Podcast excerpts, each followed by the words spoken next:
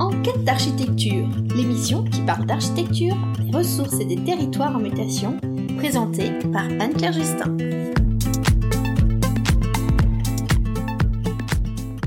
Bienvenue à tous dans ce nouvel épisode dédié aux villes inachevées, avec le cas particulier de l'Italie.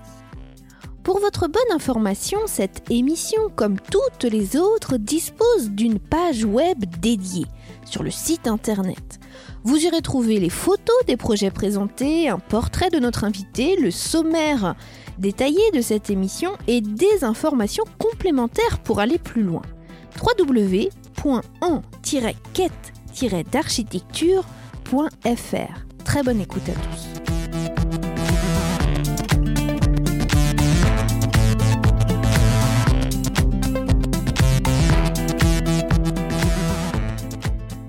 Aujourd'hui, nous allons aborder une thématique bien particulière, celle des villes inachevées, des villes inexploitées, et nous nous interrogerons pour savoir quoi faire de ces espaces abandonnés.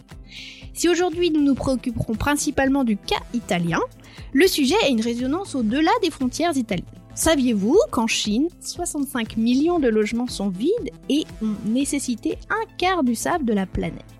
Saviez-vous que l'Espagne compte 30% de ses habitations construites depuis 1996 inoccupées et détient ainsi le triste record européen d'utilisation la plus importante de sable pour rien?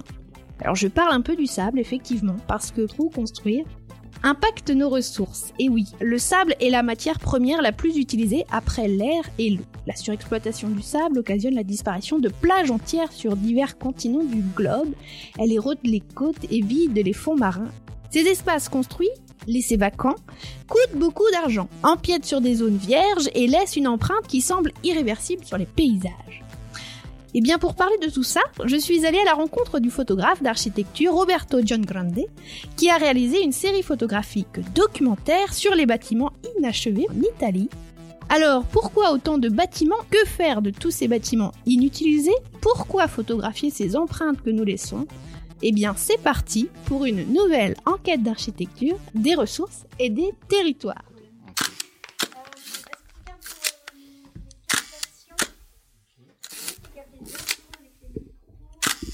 Alors ça, c'est le bruit du, de l'appareil. Vous préférez le faire avec le stéréo, dont je vous avais parlé, donc toujours avec le 6.6. Avec ça Ok. C'est un, un, appareil argentique à moyen format, de 6 cm de chaque côté. Et ça, c'est par contre un, objectif euh, de, grand format, ce que j'utilise à la chambre. La seule chose qu'on entend, c'est l'obturateur. Bonjour Roberto Giangrande. Bonjour. Je suis ravie de vous recevoir.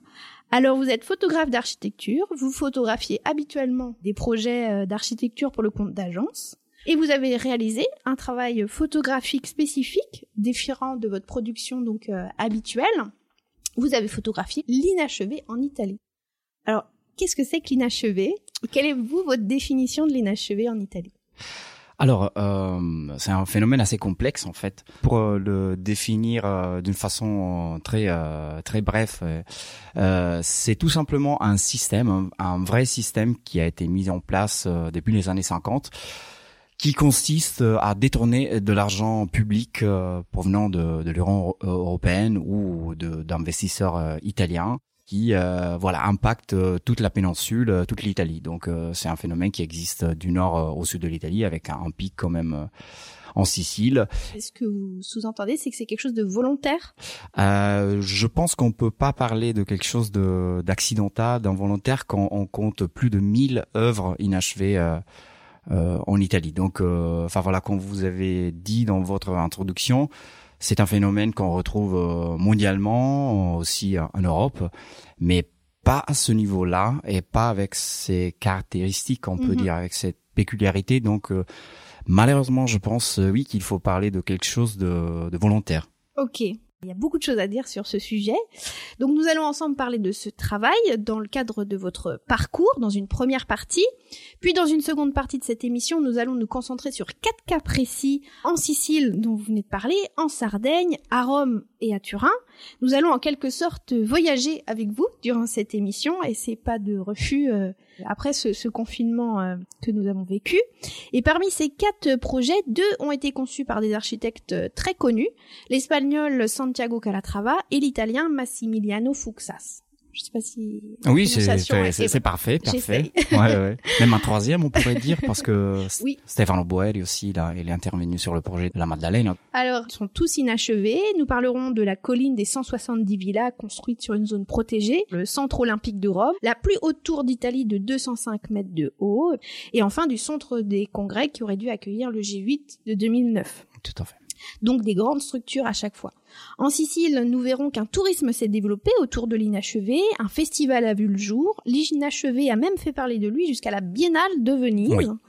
Et euh, je tiens aussi à dire qu'il y a une série, on va un petit peu en reparler, qui a utilisé un des bâtiments euh, inachevés dont on va parler, euh, qui l'utilise comme décor. Donc euh, voilà, pour montrer un petit peu ce qu'il en devient de ces bâtiments.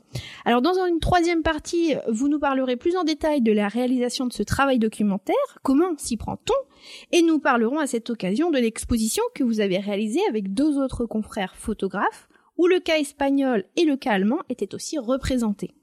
Voilà, ce sera l'occasion d'aborder d'autres cas qui aboutissent à des constructions vides. Et enfin, dans la quatrième et dernière partie, vous nous parlerez de votre regard de photographe sur ces situations et nous tenterons de répondre à cette question faut-il encore construire?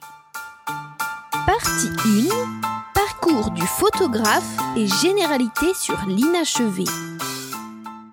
Alors Roberto Giangrande, avez-vous toujours été photographe? D'où vous vient ce goût de la photographie? Et pourquoi photographier l'architecture? J'ai toujours été photographe euh, professionnellement, oui. Euh, après, c'est c'est quelque chose que j'ai développé assez euh, peut-être tardivement. Ça arrive vers la vingtaine, donc euh, je commence euh, ma carrière dans un studio photographique qui s'occupe principalement de communication institutionnelle et de publicité. Donc euh, c'est un début de parcours qui qui, qui n'a pas beaucoup de choses à voir avec ce que je fais euh, aujourd'hui mais qui quand même m'a introduit à, à la photo, donc en travail d'assistanat. Et après, petit à petit, je commence à développer vraiment cette, euh, cet intérêt euh, particulier pour euh, l'architecture et plus en général euh, pour le territoire, pour le, le paysage urbain. Aujourd'hui, euh, c'est ce que je fais euh, pas mal pour des collectivités, donc euh, être vraiment sur le terrain pour voir euh, la naissance et le développement des quartiers, notamment autour de, de Nantes. Ok. Et alors, quand vous avez commencé à faire la photographie, c'était en Italie ou oui, c'était déjà oui, en France oui. Non, non, non. J'arrivais en France en 2000, euh, en 2008. D'accord. Jusqu'à cette date-là, je, je vivais en Italie, je vivais à Rome, où je suis né et où j'ai grandi. Je pense que ça a été un éloignement qui était un peu nécessaire, qui m'a permis de voir quelque chose qui n'était pas très évidente à ce moment-là, quand je vivais encore. D'accord. Donc, mon vous voulez dire par rapport au sujet dont Par on va parler au- sujet, oui. aujourd'hui, d'avoir pris de la distance géographique. Oui. Il faut se dire que l'inachevé, il est tellement, enfin, il est tellement euh, présent en Italie dans euh, les paysages qu'on voit tous les jours, hein, Mhm. dans la campagne, dans les villes, en plein centre-ville, que finalement, on pourrait presque dire que ça fait partie intégrante de notre paysage. On, on s'y aperçoit presque plus en fait. Pour moi, c'était un phénomène qui n'existait vraiment pas Mhm. et dont je me suis rendu compte euh, surtout de l'ampleur et de la de la problématique en sortant de l'Italie. Je sais pas si j'aurais euh, fait le même reportage euh, en étant à Rome. Qu'est-ce que vous aimez le plus photographier euh, entre justement les projets achevés euh, des agences et puis euh, des projets documentaires comme celui euh, au sujet de l'inachevé Il n'y a pas un sujet, c'est vraiment lié à, au type de bâtiment. Euh, le bâtiment, il pose vis-à-vis du photographe. C'est ce jeu qui se crée entre dynamique entre le photographe et ce problème du point de vue, vraiment de trouver le point de vue qui, qui est plus euh, parlant, la, la bonne lumière, tout ça. Photographier la- l'architecture, pour moi, c'est vraiment un jeu. Je, je le vois comme ça. Je le vois vraiment comme un, comme un jeu, un peu un jeu d'échecs. Alors c'est un jeu d'échecs entre le photographe et le Et bâtiment. le bâtiment, ouais, tout à fait. Les, les conditions atmo- atmosphériques qu'on trouve, euh, photographier un bâtiment en plein soleil, c'est pas la même chose que le photographier euh, Mm.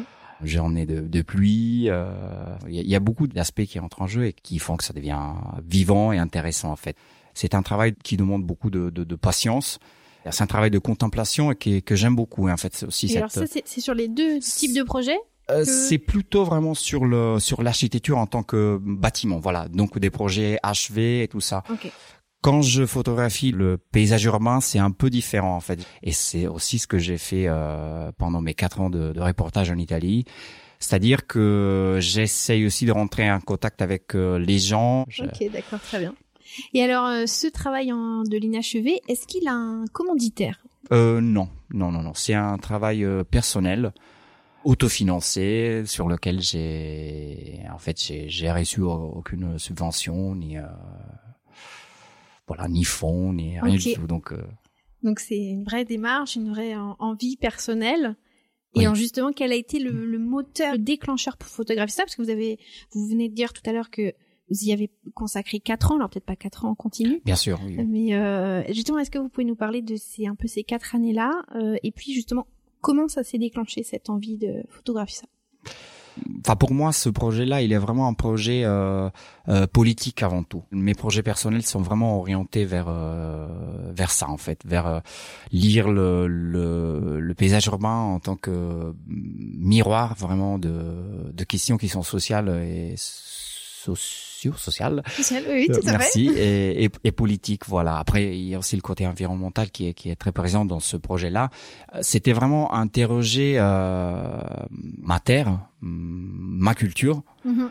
et poser des questions qui sont vraiment liées à, à, à des choix sur le territoire. Et j'ai trouvé que, comme on l'a dit, que c'est quelque chose d'assez euh, caché, camouflé dans le paysage la seule façon de le faire parler, de le ramener un peu à, à la surface, c'était de, de, rentrer en contact avec les gens qui le subissent en fait. Et pour se lancer dans ce projet, est-ce que vous avez fait des recherches en amont en étant en France? Est-ce que vous aviez étudié d'autres cas avant de vous dire bon ouais si l'Italie euh, c'est sûr quoi? Euh, bah déjà le fait le tout simple de, de vivre un an en France -hmm. et d'avoir voyagé un peu euh, je déjà ça, ça, ça, a commencé à m'interroger en fait. C'est vraiment le, la différence avec la France, euh, le dialogue citoyen par par exemple par rapport à des œuvres qui qui, qui sont mises en route et tout ça qui m'a qui, qui m'a qui voilà qui m'a titillé au tout début. Et après c'est sûr j'ai fait euh, pas mal de recherches, c'est des recherches qui ont duré euh, environ un an parce que dès qu'on commence à creuser, euh, enfin il y a une euh, une mer qui se qui qu'on découvre et c'est surtout que c'est des œuvres qui sont difficiles à, à, trouver. Donc il y a eu plutôt ce travail là de recherche. Une fois qu'on s'est rendu compte que c'était un problème euh, vraiment lié à l'Italie, à mon pays. Euh, là, le travail des recherches, c'était vraiment de les situer c'était c'était pas les évident situer, de les, les situer trouver, les trouver. comment les trouver sur place exactement. euh, du coup être un peu camouflés un peu oui. Ben euh, plus très accessible quoi. Il y, y, en a où j'ai dû un peu enfin galérer quand même pour euh, pour y accéder. Euh, la plupart sont sont macroscopiques sont très très visibles. C'était plutôt problématique de de se dire voilà il y en a mille dans tous les domaines. Hein. Il y a des aéroports, des routes, des euh, des hôpitaux, surtout des hôpitaux, des écoles, euh, des, euh, des, des, des, des complexes sportifs. Il y a vraiment de tout. Ouais. Et, et, du coup, c'était sur 1000 œuvres. Hein, comment je vais organiser mon travail? Qu'est-ce que je vais photographier? Qu'est-ce que je vais délaisser? Il y avait surtout ce, ce choix-là à faire parce que ça soit pas trop redondant, mm -hmm. parce que on arrive à avoir un aperçu assez euh, puissant du, du phénomène sur euh, trois ans et demi de, de shooting, d'aller-retour assez euh, fréquente en Italie. J'ai pu photographier une centaine d'œuvres. Bah, donc vous imaginez euh, le travail qui représente. euh, Ok, donc donc ça fait à peu près 10% que vous en avez photographié. Oui, oui. Et du coup, le choix à chaque fois, c'était de se dire bon, euh, j'aimerais avoir un, un panel représentant, enfin différent Oui. des programmes. Mm. Euh, alors, vous parliez qu'il y avait beaucoup d'hôpitaux. Est-ce que vous en avez photographié, par exemple? Ah oui, oui, bien sûr. J'en ai photographié. Euh, ben, L'anecdote, c'est c'est que le, la plus ancienne des, des inachevés en Italie, c'est un hôpital qui date de 1958 que j'ai visité, qu'il est encore euh, inachevé parce que il a été euh, euh, reconverti en, enfin, il y a des cabinets qui travaillent dedans, mais seulement en partie. Après, oui, j'ai photographié un hôpital en, Calabre et en Calabre, Mhm. qui est euh, complètement aménagé à l'intérieur. En fait, on trouve même les, les machines. Euh, la structure, elle est, elle est terminée, elle est complète, elle est, elle est parfaite. C'est, c'est fou en fait. Alors, qu'est-ce qui fait qu'on ne l'utilise pas finalement? Là, il faudrait reprendre le problème de, depuis le début, mais pour rester sur le, ce cas-là, C'est souvent des œuvres qui sont réalisées sans un vrai, euh, une vraie euh, vision d'ensemble aussi. C'est ça qui manque beaucoup et que euh, c'est souvent des, des, des, projets qui sont disproportionnés aussi ou qui sont vraiment mal pensés au début et donc on se rend compte que finalement c'était pas ça qu'il fallait. Par exemple, je, je, vous fais toujours pour rester sur les hôpitaux, mm-hmm. l'hôpital de Alba et Bra, donc près de Turin, on est euh, Piemonte. Bah, c'est un complexe assez euh, étonnant, c'est énorme, ultra moderne. Et bah, ce qui va être très très compliqué une fois que l'œuvre sera achevée, en espérant que sera achevé un jour, c'est l'accès à cette œuvre. Donc euh, en termes de, de, route, ils sont en train de, de, de, penser même de faire une funiculaire par, par rapport à, la, à sa position qui est très complexe. Mais comme on l'a dit au tout début, on peut pas se dire que c'est des, des erreurs. Voilà. Ok, mais alors ça veut dire que c'est, finalement c'est mal euh, mal euh, programmé finalement ces bâtiments, ces constructions. Il n'y a pas de d'évaluation des besoins nécessaires sur le territoire. Il y a ça, il y a la politique qui joue un jeu euh, majeur là-dedans parce que malheureusement on se rend compte que cette vision fragmentée et sans une ligne directrice à la base euh, est souvent la cause d'une gestion politique qui, qui, qui vise vraiment à faire des profits en termes de rechercher des votes, par exemple, se mettre en évidence par rapport à, un événement sportif euh, ou politique comme le jeu 8 par exemple, sur le moment. Mais après, on réfléchit pas forcément à qu'est-ce qu'on va faire après de ces mmh. œuvres-là. D'accord il y a ce système un peu de, de, de propaganda qui est mm, propagande mhm. qui est faite à travers ce type de, de bâtiment donc de promotion des voilà de de, de promotion du du lieu où ça va du politicien. Non non non là je parle du, du, politicien c'est vraiment l'intérêt personnel de lancer ces œuvres là euh... Mais c'est pas un échec euh, pour pour euh, ces politiques quand ça bah non, on trouve on trouve toujours une excuse, des subventions qui commencent à manquer. Euh, malheureusement, les coûts sont montés et c'était pas prévu. ou par exemple le fait que le politicien d'après qui change de couleur, il est pas intéressé vraiment à porter l'œuvre parce qu'il a des opinions différentes. Donc voilà, c'est des des problèmes qui qui peuvent se suivre pendant des, des décennies. Vous en avez photographié une centaine. Oui. Euh, tout à l'heure, vous, vous, avez dit, euh, il faudrait qu'on prenne les choses depuis le début. Alors, euh, est-ce qu'on est qu'on a pris les choses par le début ou est-ce qu'il y a d'autres choses qui sont nécessaires à comprendre avant de parler des, des 4 cas plus, plus spécifiques? Il y a peut-être quelque chose à dire par rapport au mécanisme qui a été mis en place euh, sur les inachevés. Mm-hmm. C'est un mécanisme qui malheureusement se, se base sur l'illégalité, est vraiment lié à la, la criminalité organisée souvent. Je pense que si on dit pas ça, on comprend pas jusqu'au bout euh, le phénomène des, de l'inachevé en mhm. Italie. En fait, il faut vraiment partir de des appels d'offres qui sont carrément pipés. Euh, Donc, c'est-à-dire qu'on sait déjà à qui on, va donner le marché. Oui, ou on peut carrément euh, faire des coudres, voilà, des appels d'offres vraiment pour les amis euh, qui sont faits exprès parce qu'on sait que voilà, il y a, y a un autre ami qui va pouvoir y participer et ce sera que lui. Euh, exactement. Exactement, oui. C'est que lui qui aurait les prérequis euh, pour mhm. euh, répondre à, la, ce, ce type de, de, marché public. Donc, on sait que voilà, on va favoriser cette personne et on va mettre des obstacles à tous les autres en termes de timing. Après, il y a un PLU qui est extrêmement compliqué. Oui, PLU, je traduis juste pour, euh, oh, pour l'ensemble Des, mm. des, auditeurs. Donc, c'est le plan local d'urbanisme. Oui, oui, qui est extrêmement compliqué. Euh, et moi, j'ai aussi des, des, des, amis qui sont des professionnels, des, des architectes. Ils m'ont dit c'est absolument impossible de s'orienter dans ce dans ce dédale de lois qui sont souvent contradictoires. Donc, il y a, il y a ça aussi qui aide beaucoup euh, ce type de fonctionnement-là. Mm-hmm. Après, euh, il y a euh, cette, euh, ce système qui se base aussi sur le fait de créer des entreprises vraiment pour gagner l'appel d'offres et pour commencer les, les, travaux avec les fonds et qui après déposent le bilan volontairement. Donc c'est des, des, des, faillites pilotées et qu'on appelle des retractable companies. Donc c'est, je sais pas comment on pourrait traduire ça en, en, en français, mais c'est comme des, des entreprises du bâtiment qui naissent pour après disparaître. Mais alors, du coup, comment, comment, quel est leur intérêt? Parce que si elles font faillite, Eh bien, eh, Bah, l'intérêt, c'est qu'ils ont déjà reçu l'argent des subventions, donc les capitaux qui arrivent de, oui, en avance. d'accord. Donc après, avec le système dont on a parlé de, de favoriser les copains, euh, bah il y a moins de contrôle pour les copains, donc on fait grimper les prix des travaux. Donc euh, du coup, on n'a plus d'argent. Euh, comment on fait? Bah on est on est on est obligé à, à déposer le bilan. Sauf que une fois qu'on a déposé le bilan, euh, bah on paie plus personne. Mhm. Euh, Du coup, c'est un peu l'inachevé en bande organisée, quoi. oui, oui, oui, on peut dire ça parce que il y a ces, ces retractable companies dont on a parlé. euh, souvent, elles, elles sont de- du même propriétaire, c'est-à-dire que le propriétaire, euh, l'entrepreneur, il, euh, il peut fermer une boîte et quelques mois après, il en ouvre une deuxième, troisième, quatrième, parfois une fois par an.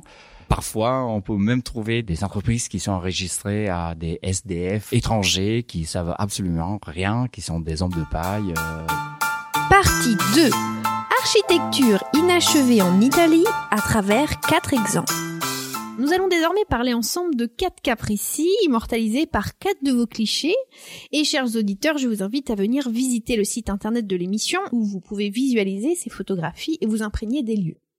Nous allons bien sûr les décrire du mieux possible, et je compte euh, sur vous, Roberto Giangrande. Je propose de commencer ce voyage de l'inachevé avec des architectes très connus en partant du nord de l'Italie à Turin, puis en allant à Rome, puis en Sardaigne et en Sicile.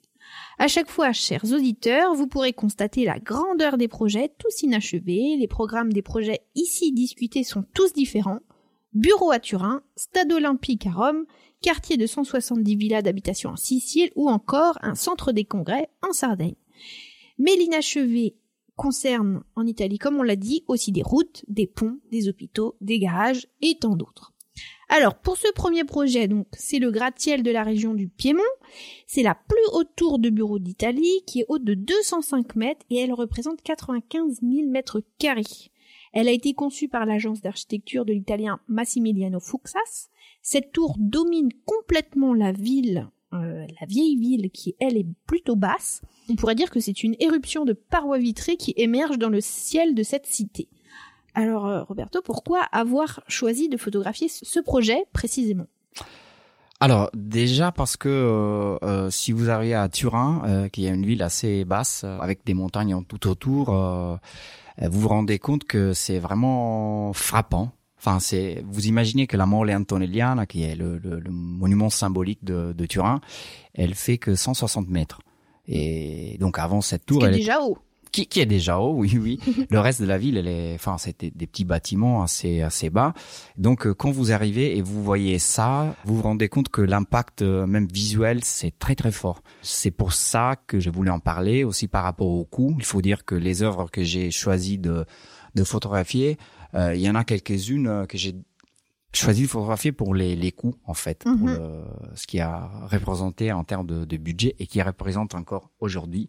Parce qu'il faut dire que souvent ces sites-là, même s'ils sont inachevés depuis des années, continuent à coûter de l'argent aux contribuables parce qu'il faut les protéger pour éviter qu'ils soient dépouillés à des surveillances parfois 24 sur 24 sur des sites qui probablement ne serviront à rien. Mais si on revient donc du coup euh, au gratte-ciel de, de la région Piemonte, juste Oui. pour vous, vous donner euh, quelques quelques données. On Donc euh, donc euh, les travaux commencent en 2011 et la fin de ces travaux était euh, prévue pour euh, euh, 2015, je pense. Le projet euh, suscite tout de suite de, de la polémique parce que, notamment par rapport au coût du projet de Fuxas, et il y a euh, plusieurs problèmes qui sont liés à la qualité des matériaux. Euh, vous avez dit, il y a beaucoup de, de, de vitres, en fait, beaucoup de fenêtres.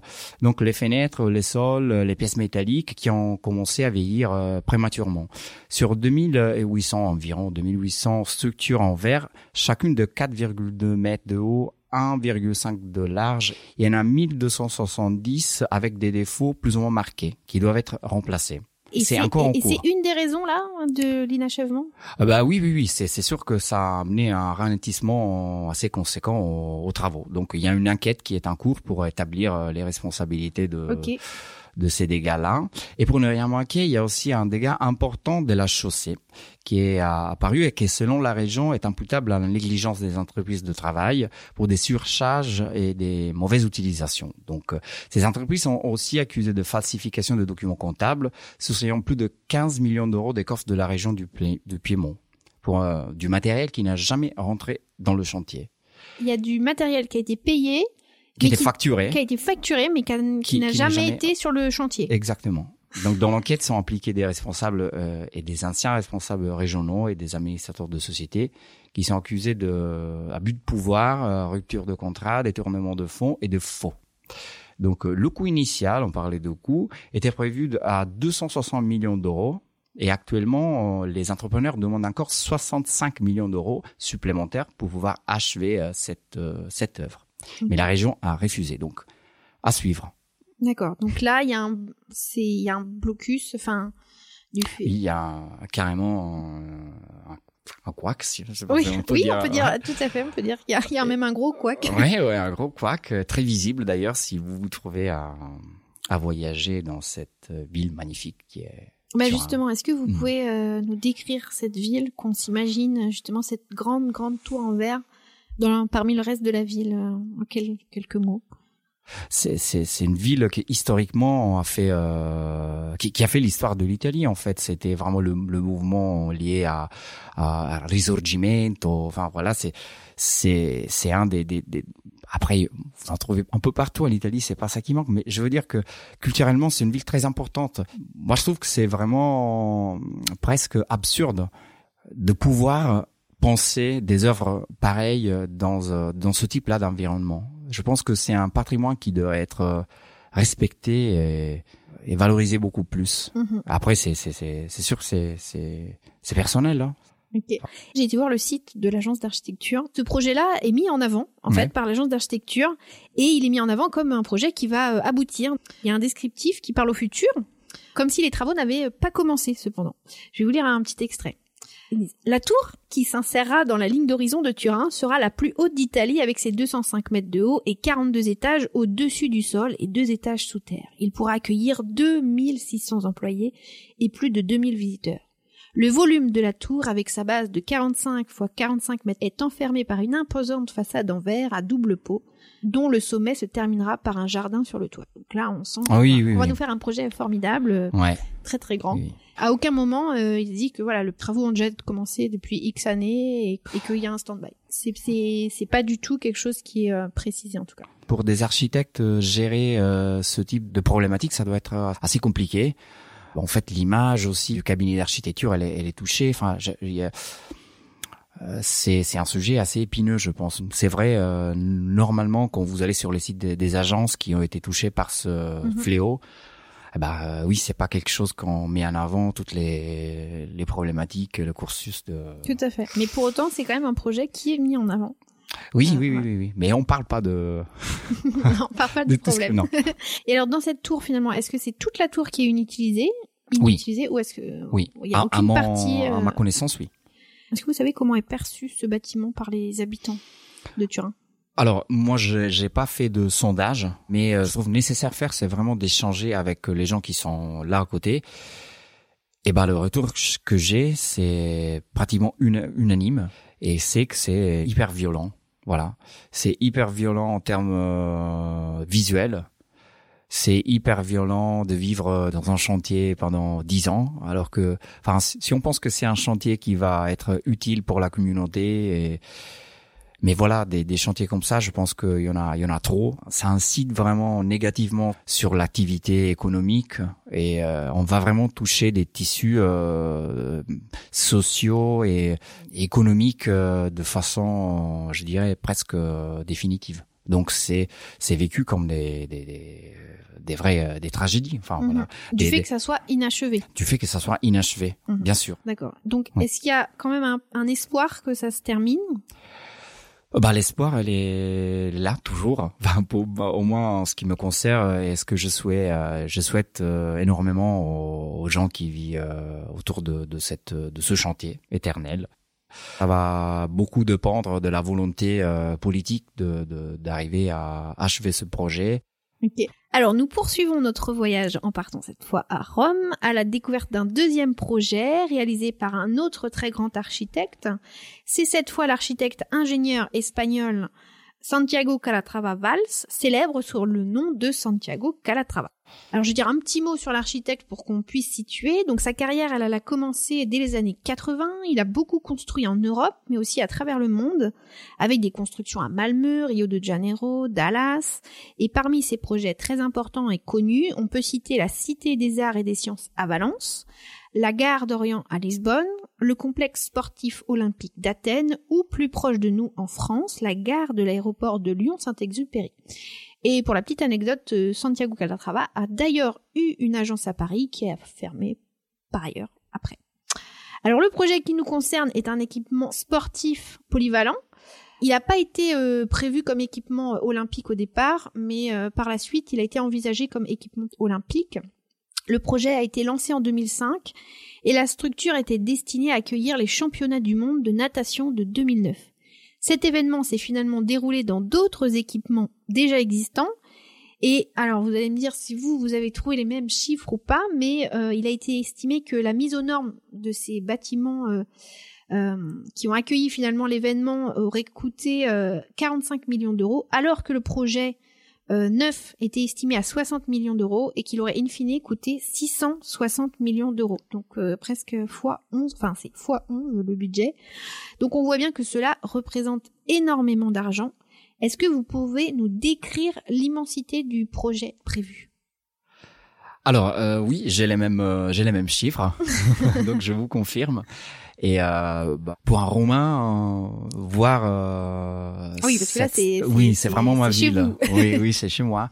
Euh, on est euh, près de l'université à Tor Vergata, et quand on arrive de l'autoroute, on sort et on se retrouve devant cette structure qui est Enfin, c'est inimaginable. En fait, c'est immense. On l'appelle la, la voile, la vela di Calatrava, qui aujourd'hui est devenue, euh, comme je vous ai dit, presque un autre monument de la ville. Donc ça, ça fait partie un peu de notre patrimoine entre guillemets. Et bah, comment vous décrire C'est c'est une voile sur deux a été réalisée. hein. Au début, euh, il y aurait dû euh, avoir deux, deux voiles qui sont des structures métalliques euh, blanches euh, immenses. Il y a un complexe sportif multifonctionnel. Un bâtiment constitué d'une grande voile métallique avec une verrière euh, dessus pour la partie piscine et une autre, il me semble, pour les parties plutôt basket, euh, sport Oui. collectif avec Oui, des ça. grandes tribunes. Une, une voile, elle est la structure d'une voile, elle est, elle Voilà. est construite. Et Ouais. c'est celle du de la piscine. Exactement. Petite anecdote, c'est qu'il y a une série aussi. euh, je pense que c'est Suburra. Je suis pas C'est trop. c'est je ça. Ok. Je suis pas trop euh, série. J'ai regardé euh, où on pouvait retrouver le, le décor en fait euh, des bâtiments. Donc il y a, y a au moins deux épisodes où on retrouve plusieurs euh, plusieurs scènes. Je crois de mémoire c'est dans l'épisode 2 et 6. Tel qu'est pris la captation vidéo, c'est vraiment très très beau. Parce qu'il y a justement toute la tout l'ombre de cette voile sur le sol qui se réverbère. En Oui. tout cas, ça, ça donne vraiment une ambiance, une atmosphère euh, au- à ces scènes de la série. C'est c'est vrai. Quand je me suis retrouvé à photographier ce bâtiment, c'est euh, un des bâtiments pour lesquels j'ai dû faire, je sais pas, on dit faire le mur. hein. Et escalader une protection parce que il est surveillé normalement, donc euh, il fallait faire attention que on se fasse pas choper par les par la sécurité. Et là, en fait, une fois qu'on est dedans, la structure, en fait, l'ossature, c'est c'est imposant. C'est quelque chose que on a du mal à s'imaginer tellement c'est tellement c'est énorme. Par rapport à tout ce qui avait été prévu, il y avait aussi euh, des classes, des laboratoires, des installations d'enseignement, un centre de remise en forme et de réadaptation, des bureaux, des magasins. Le projet vu du ciel, il devait représenter un trèfle à quatre feuilles. Oui. Et il y a deux parties, deux pétales qui ont été réalisées, mais de manière partielle. Et euh, celle qui est la plus achevée, c'est celle que vous avez euh, prise oui, qui est encore très inachevée, Oui, si, on, oui, oui. si on peut dire. Alors du coup là, sur ce projet, qu'est-ce qui s'est passé? Pourquoi ce projet, il a pas, il a pas pu accueillir le championnat du monde de natation?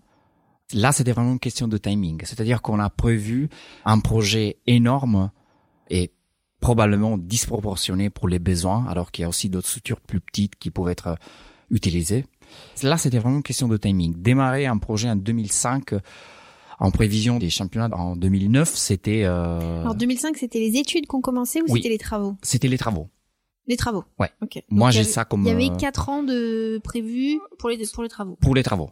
Euh, En sachant aussi que il y, a tout ce qui va, toute la, la, la, zone qui est autour, qui est qui est touchée, qui est énorme. C'est 38 hectares. Oui.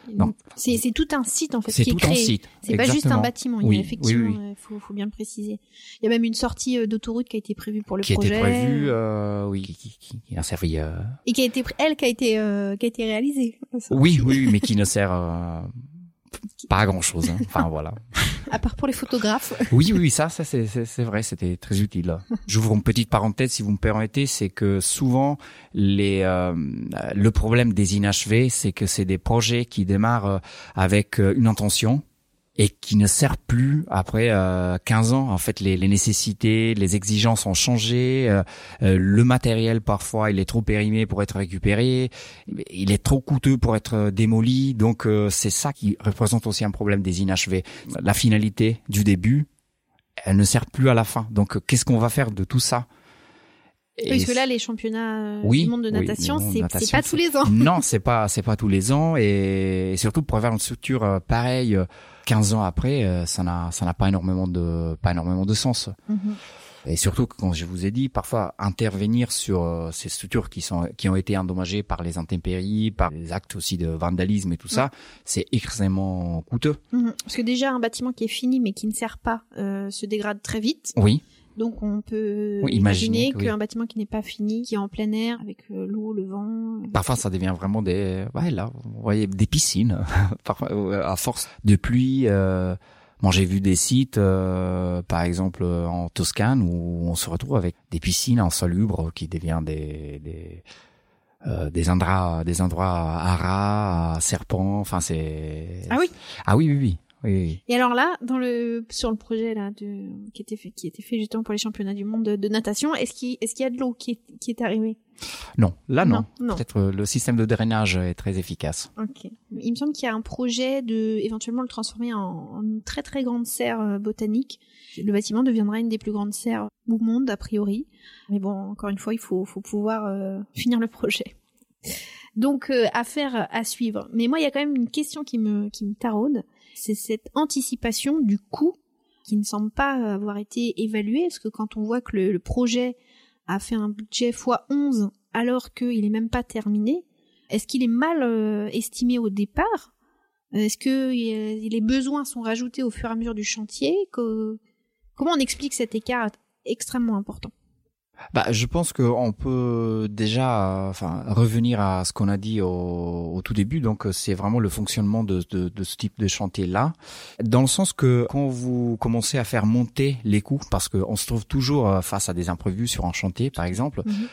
Sauf qu'il faut, il faut se dire que là, les, euh, en fait, les contrôles qui devraient être faits par rapport à ces matériaux qui sont achetés et choisis ou d'autres coûts de, liés au chantier, eh ben, ne sont ces contrôles-là ne sont pas toujours faits. Et donc, on est assez libre de faire monter et monter et monter euh, les prix des chantiers jusqu'au moment où on peut plus, sauf euh, faire arriver d'autres euh, financements, on peut plus avancer.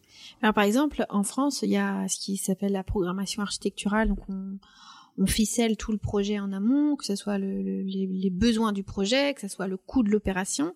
Et après, il y a ce qui s'appelle l'assistance à maîtrise d'ouvrage, où, euh, le maîtrise, la maîtrise d'ouvrage pardon, est assistée pour pouvoir suivre ces projets, voir s'il n'y a pas trop de, de dépassement. Est-ce que ça, ce sont des choses qui existent pour les projets C'est des choses qui existent tout à fait euh, en, en, théorie. Mm-hmm mais euh, c'est pas très efficace et le risque de des entreprises qui euh, qui jouent ce type de jeu, il est vraiment il est minime. C'est-à-dire qu'il il, joue ce rôle de conseiller le maître d'ouvrage, mais il le conseille mal, c'est ça que vous dites? Non, je veux dire que le risque des entreprises qui euh, ne sont à la base pas très euh, très mhm. correct, c'est très faible. Ce risque-là d'être poursuivi en justice et tout ça, c'est c'est très très faible. Donc finalement, les risques qu'on court, ils sont pas à la hauteur de, du dégât qu'on peut provoquer. Ok. Et alors, avant de passer au projet suivant, moi j'avais une petite question à vous poser parce que vous êtes romain. Oui. Si on parle de, de projets que vous aimez à Rome, quel, quel est le lieu en tant que romain que vous aimez, que vous aimeriez nous faire partager? Moi, j'aime beaucoup. Euh, ça, c'est ça a rien à voir avec, avec, mes convictions politiques, mais j'aime beaucoup le quartier de, de l'Eur, qui est un quartier euh, mm, qui a été réalisé pendant Mussolini. Mhm. Euh, donc un quartier fasciste, néoclassique, et qui est structuré de façon presque symétrique. Et Aujourd'hui, c'est c'est le siège de bureaux, au- des musées, et c'est un quartier assez très épuré et que je vous invite euh, à découvrir euh, Ok. lors de vos prochains. C'est pas forcément quelque chose qu'on qu'on va voir quand on, a- justement, quand on arrive à Rome. Trois arrêts de, de métro et vous vous retrouvez euh, au sud de Rome, dans ce quartier. c'est euh, au sud de Rome. oui, oui, oui, complètement euh, surréel. Voilà. Ok, bon, bah est- super. voilà. Alors là, je vous invite à prendre le bateau, hein, et nous allons embarquer désormais vers la Sardaigne avec le troisième projet à la découverte de l'ancien arsenal et l'ancien port militaire, converti en un nouveau quartier multifonctionnel. La reconversion avait notamment pour but d'offrir un lieu de rencontre pour les délégués du G8 de 2009, mais également d'offrir de nouveaux équipements à la ville de la Maddalena. C'est bien ça? Oui, c'est c'est ça. Ouais. Alors, et lors de l'exposition euh, que vous avez euh, faite, dont je parlais tout à l'heure, Ville invisible est présentée en 2019 à Nantes, dont nous allons reparler. Vous présentiez l'étendue du plan directeur à 155 000 mètres carrés, un chantier de 18 mois euh, qui s'est euh, étendu sur 2008-2009 et qui aurait eu un coût de 387 millions d'euros. Oui. Alors, quel a été le problème avec ce, ce projet qui semble pourtant lui achevé? Oui, tout à fait. Il est achevé. Tout est là. Il faut dire que les États-Unis quittent euh, le lieu après euh, plusieurs années euh, où ils avaient occupé avec une, une base militaire Mhm. de la de la de, la- de la marine. C'est un paradis. On est dans un espace protégé avec des plages roses. Pour vous dire, en Les plages roses? Oui, oui, c'est c'est le, couleur des plages c'est c'est c'est c'est c'est c'est ça, des reflets roses, euh, c'est c'est magnifique, euh, avec une euh, une eau qui semble une piscine. Euh, on se retrouve là, même pour tourner des des pubs euh, qui devraient être aux Caraïbes. Enfin, enfin voilà, c'est pour vous donner une idée de la splendeur de, de ces lieux-là. Et on est une petite île entre la, la Sardaigne et la Corse. Du coup, quand les, les États-Unis quittent le lieu, on pense euh, qu'on pourrait réutiliser cette partie au nord de, de l'île, qu'on vous avait dit c'est 15 hectares de surface, pour héberger le G8. Quand est-ce que les, les États-Unis ont quitté ce lieu pour avoir un petit peu une chronologie euh, Alors, quittent, reconversion. alors entre, je pense en 2000, euh, 2005, j'ai cette, euh, cette date là de mémoire à vérifier, mais de toute façon, on remet les mains là-dessus euh, en 2000, euh, vers 2006, un truc comme ça. Il fallait euh, se dépêcher parce que le G8 était prévu euh, pour 2009. Donc il y avait un- une grosse structure à mettre en place avec euh, un port. On commence tout donc de suite. Encore euh, un gros projet. oui, encore un, un énorme là, c'est vraiment un énorme projet qui aurait dû euh, quand même euh, ramener aussi de la vie à, et même économiquement faire bouger les choses pour pour cette île qui, qui est quand même petite île et qui vit beaucoup de travail euh, saisonnier. Fallait vraiment réaménager une, une grosse partie de, de cette côte. Le projet, il est confié à Stefano Boeri, donc à le cabinet de, de Stefano Boeri, qui prévoit la réalisation d'un quartier multifonctionnel, comme vous dit, avec un hôtel de luxe, piscine, sauna, des salles de sport et 101 chambres d'hôtel. Le coût de 75 millions d'euros, rien que pour l'hôtel. C'était prévu un port de, pour 700 embarcations, un lieu d'exposition et des espaces administratifs. Et donc la perle de, cette structure, c'était le, aurait dû être, enfin c'est, parce qu'elle elle est, elle est achevée, elle est existante, même si elle est en train de tomber en ruine, c'est le main conference qu'on voit dans mon cliché. Donc le centre des congrès. Le centre des congrès, tout à fait, qui est un bâtiment qui arrive sur la mer en fait, qui est suspendu, suspendu Oui, sur en la mer. porte-à-faux. euh, Ouais. Donc c'est la mer, c'est pas un canal, c'est pas un bassin. Ah non non non non non, Ah, c'est la mer c'est la mer qu'on voit. Oui oui, oui Ok. c'est exactement la mer. C'est un cristal, c'est une structure magnifique qui a coûté 52 millions d'euros. En 2008, le gouvernement de Prodi tombe et c'est Berlusconi qui est qui, qui prend prend sa place, qui est élu.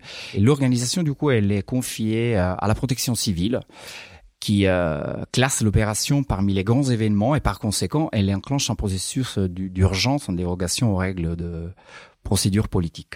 Donc le budget initial de 200 millions d'euros est augmenté de près de 60% et on arrive à la chiffre que vous avez euh, dont vous avez parlé de 327 millions d'euros. Donc les travaux sont achevés en temps record de 18 mois. Malheureusement, en 2009, on sait, on a eu un, terrible tremblement de terre à L'Aquila et tout ce qui est ce qui est autour, il y a, il y a pas mal de, de, de aussi de petits euh, communes qui, qui ont été touchées. C'est à combien de, de kilomètres de, du lieu, de tremblement de terre dont vous parlez Bah, c'est, on est en centre, au centre de l'Italie. En centre de Ça, ça n'a rien à voir. Le prétexte. Ah, ok. Pour aller, euh, pour abandonner ces lieux-là et aller justement à l'Aquila, c'est de dire, on, on pose l'accent là-dessus et on s'en fiche un peu de tout ce qui a été fait jusqu'à aujourd'hui à la Maddalena. Donc toutes ces structures qui ont été finalement réalisées, eh ben on, on, en fera autre chose. Mais en ce moment, après le tremblement de terre, il faut, bah, c'était un coup euh, de théâtre politique, donc il faut tout déménager. Et il faut faire le, le G8 à, à l'Aquila, donc euh, en centre de l'Italie. Et après, euh, on va reconvertir ces structures du, de la Madeleine en hôtel. Euh, on va sûrement en faire quelque chose peu importe quoi, mais on va les réutiliser. Et ben aujourd'hui, elles sont toujours là. Moi, j'ai visité avec un, un, petit bateau parce que c'est encore une zone très très protégée. On risque de, on peut pas y accéder. C'est là, c'est vraiment sous haute surveillance. Haute surveillance, voilà. Et donc j'ai pris un bateau. J'ai, je me suis rapproché le plus possible. Mm-hmm. Et là, on se rend compte de, de l'état de détérioration de, de, des structures et notamment du, du main conference. Donc euh, toute la structure est en train de tomber euh, dans la mer. Pour, pourtant, sur la photo, on a l'impression que le bâtiment, alors euh, on, le voit, on le voit d'assez proche, mais on n'est pas à deux mètres non plus du bâtiment. On a l'impression qu'il est flambant neuf. Dit mais pourquoi, pourquoi il y a rien dedans? Voilà, on, a vu la, oui, on a vu la, la raison. Ok. Et alors finalement, le, le G8, vous avez dit qu'il s'est passé à l'Aquila. Donc c'est là où il y a eu le tremblement de terre? Oui. Donc en fait, parce qu'il y a eu le tremblement de terre, il faut qu'il y ait un événement qui rebooste la zone. Euh, Sauf que depuis, l'Aquila aussi, elle a été euh, laissée euh, complètement à l'abandon. Moi, je l'ai visité pour photographier une inachevée. Et ben, c'est encore une, ville fantôme qui ont été utilisées. Et, et après, euh, laissée abandonnée. Oui, exactement. Et alors le projet de l'ancien arsenal, est-ce qu'il n'est pas squatté aujourd'hui? Non, aujourd'hui non. Comme je vous ai dit, c'est un des. Moi, j'en ai, vu beaucoup qui sont squattés euh, parmi les 100 que j'ai photographiés. Mais celui-ci, non. Il est euh, gardé entre guillemets en bonne état. Enfin, il n'y a pas de vandalisme. Euh, on peut, on peut passer. C'est vraiment le vent qui souffle très très fort, qui est en train d'endommager la structure du main conference. Mais pour le reste, euh, j'ai pu apercevoir le, aussi le, la structure du, des hôtels et tout ça. Elle est encore en très bon état. Mm-hmm. Et, et, vous, pourquoi vous avez choisi de photographier ce projet? Parce que il n'est pas beaucoup photographié ce projet parmi les inachevés parce que c'était trop fort en, termes euh, environnemental. C'est après on rentre pas dans le détail comme je vous ai dit, il y a beaucoup de simplification que je suis en train de faire, mais là aussi il y a une histoire de pollution des eaux euh, euh, qui, est, qui, est, qui est énorme en fait qu'on n'avait pas du tout pris en considération et donc on s'est rendu compte qu'après le, le, le la, construction. la construction et après l'achèvement du, du chantier, enfin achèvement entre guillemets, que le fond marin il était complètement pollué par la base et par les matériaux qui avaient été utilisés. Donc euh, quand je parle d'impact sur le territoire, mhm. c'est ça aussi que je veux mettre en avant. C'est non seulement des ressources qui sont économiques, mais des ressources euh, de paysage et de, biodiversité qui sont biodiversité environnementale qui sont, complètement détruites. Mais alors là, c'est parce qu'il n'y a pas eu une dépollution du site par exemple? Exactement, oui. Il n'y a pas eu de dépollution du, du site qui a été prévu à, à la base. Donc euh, le fond, il est encore euh, très très pollué avec euh,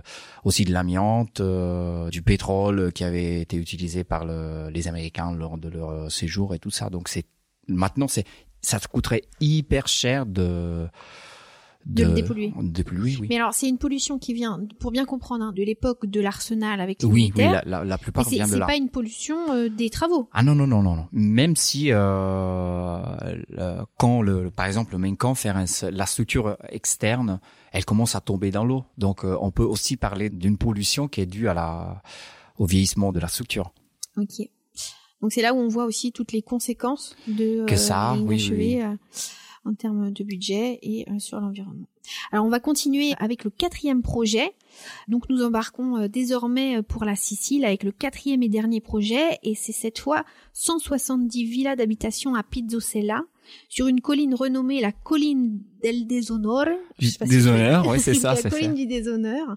Celle-ci domine la mer Méditerranéenne. Localement, il s'agit plus précisément de la mer Mondello, je crois. Oui. Euh, donc Bah. enfin, il y a une vue. Enfin, sur la photo que vous avez prise, on voit pas la vue sur la mer, mais c'est quand même un site qui domine complètement la mer Méditerranéenne. On a l'impression qu'on plonge dedans avec les yeux. Enfin, c'est magnifique.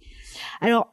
Pour euh, résumer un petit peu, en 1978, la municipalité a délivré des concessions, pourtant sur une zone protégée. Oui. À travers ce cas photographique, on constate que ces projets inachevés concernent tout autant des projets récents, comme euh, ceux qu'on a vus euh, jusqu'à présent, mais aussi des projets plus anciens, et que ça concerne pas uniquement des équipements publics, ça concerne aussi des bâtiments euh, d'habitation.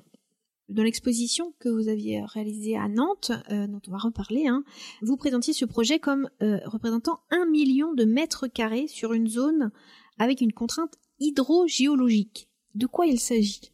Des zones qui sont protégées et qui ont des risques euh, géologiques très forts. Justement, sur la colline du Déshonneur, comme vous avez dit, on est face euh, vraiment à la Méditerranée, on est dans une banlieue vraiment très très riche de Palerme. Tout d'un coup, on voit cette colline qui est disséminée par des petites structures. De loin, elles sont petites.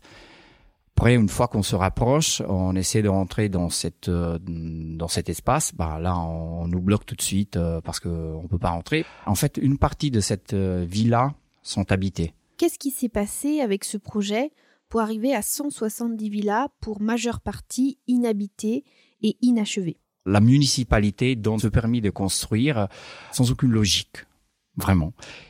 On se rend compte après euh, que les travaux ont été arrêtés et que les, les carabiniers et la magistrature commencent à faire des recherches là-dessus, qu'il y a quand même un lien très étroit entre cette concession de permis de construire et la mafia.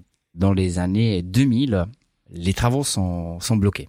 La cassation établit une confiscation et la démolition de ces maisons-là. Les villas, elles doivent être euh, confisquées. Il faut les détruire parce que euh, c'est trop, c'est c'est macroscopique. On peut pas garder cette euh, déshonneur dont vous parlez au début. Et il faut raser. Il faut tout raser.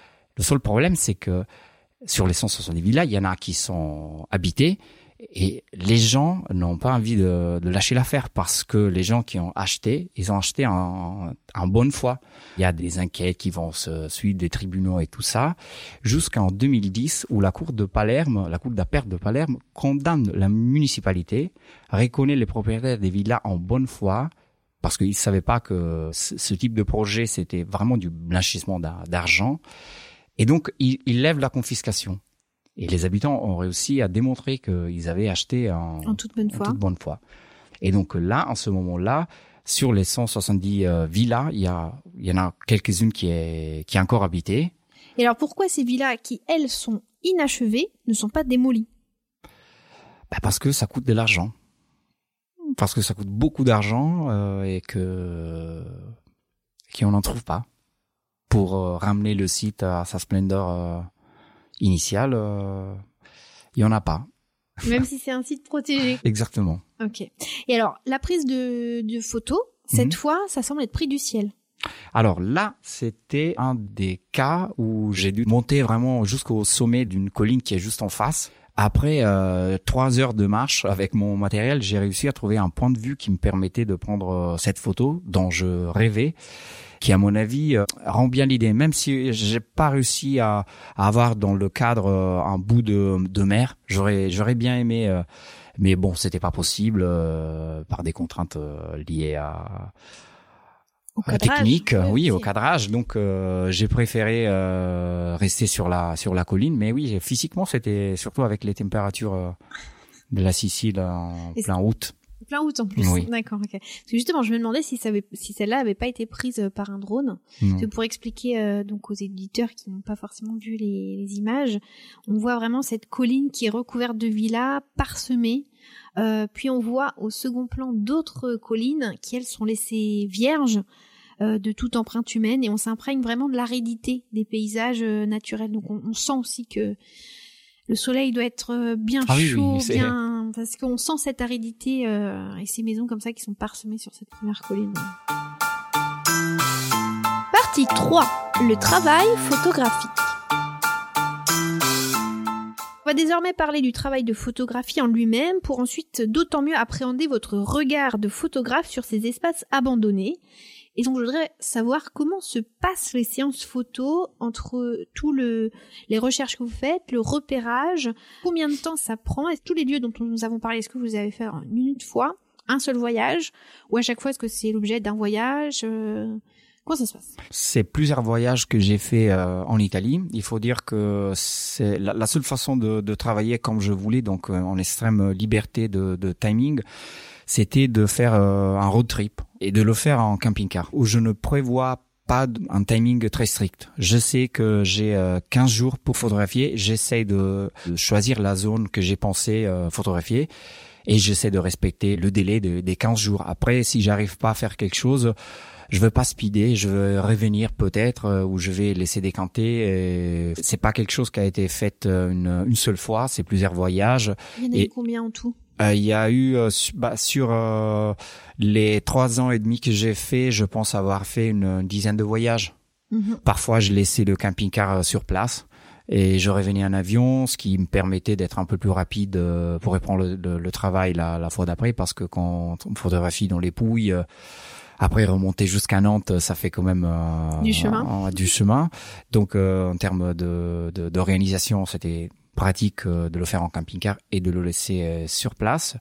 Il y, a eu un gros travail de repérage sur Google Earth qui m'a permis vraiment déjà de faire un, un premier repérage parce qu'avec la vision de Street View, on arrive vraiment à voir si on peut accéder, comment on peut y accéder. Donc il y a eu toute une phase de environ un an pour éviter justement de perdre euh, du temps sur place et pouvoir situer avec des waypoints, enfin des, des, des, des points géographiques sur mon portable tous les, les lieux qui m'intéressaient et donc après j'ai pas j'ai, j'ai eu qu'à suivre euh, ce que j'avais tracé sur ma sur mhm. ma carte. Et avant de sélectionner ces 100 projets, du coup vous êtes intéressé un peu à l'histoire de ces 100 projets? Oui, oui, il y a eu un travail de, de recherche sur des gros projets, on a beaucoup plus d'informations, mhm. mais sur d'autres, euh, il faut aller rechercher dans des dans des blogs, euh, euh, essayer de, de, trouver des reviews en ligne ou des témoignages d'habitants. Normalement, ce que je fais comme la méthode de travail, c'est d'arriver sur place et commencer à interroger les gens mais il y a eu euh, deux trois cas où où je voulais vraiment donner euh, la parole à certaines personnes. Donc j'ai contacté ces gens-là avant. J'ai demandé la, la possibilité de d'avoir une interview et on a parlé de, de cas spécifiques. Et des habitants? Des habitants, oui, oui. Très rapidement, il y a un entraîneur qui a réussi à amener un jeune euh, athlète jusqu'aux Olympiades de Londres en, en, entraînant ce jeune dans un stade en, dans les pouilles complètement inachevé.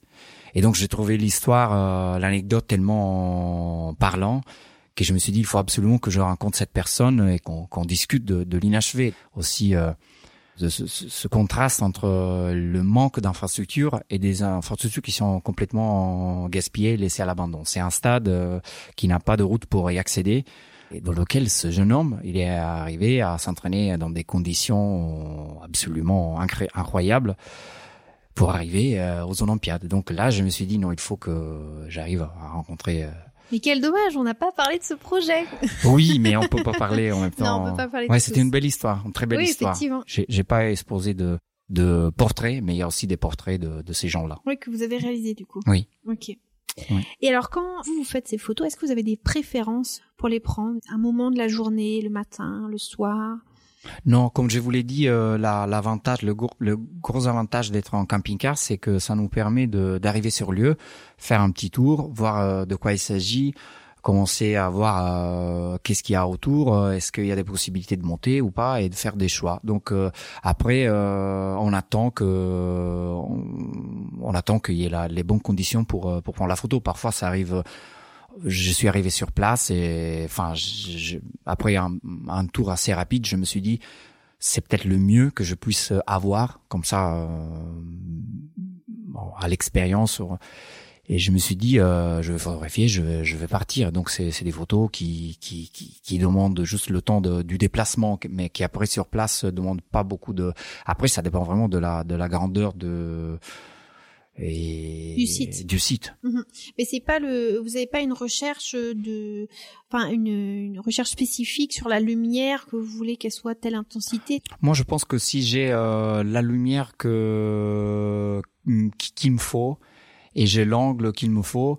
Après, je, je recherche pas un effet. En fait, c'est des photos qui ont qui ont été prises euh, déjà parce que c'était compliqué de prévoir, de photographier tous ces œuvres là à la même heure, enfin par exemple, ou avoir toujours le soleil. Euh, parfois, j'ai dû photographier avec le soleil à côté, et parfois j'ai. Mais si euh, je trouve que la lumière elle est pas mal et que ça, j'arrive à, à, à, communiquer ce que je veux dire, j'attends pas forcément d'avoir une euh, super lumière ou faire quelque chose de, de, très recherché sur le plan esthétique. Voilà. Mhm. Combien de clichés sont nécessaires pour arriver, par exemple, au premier projet dont nous avons parlé, le gratte-ciel du Piémont?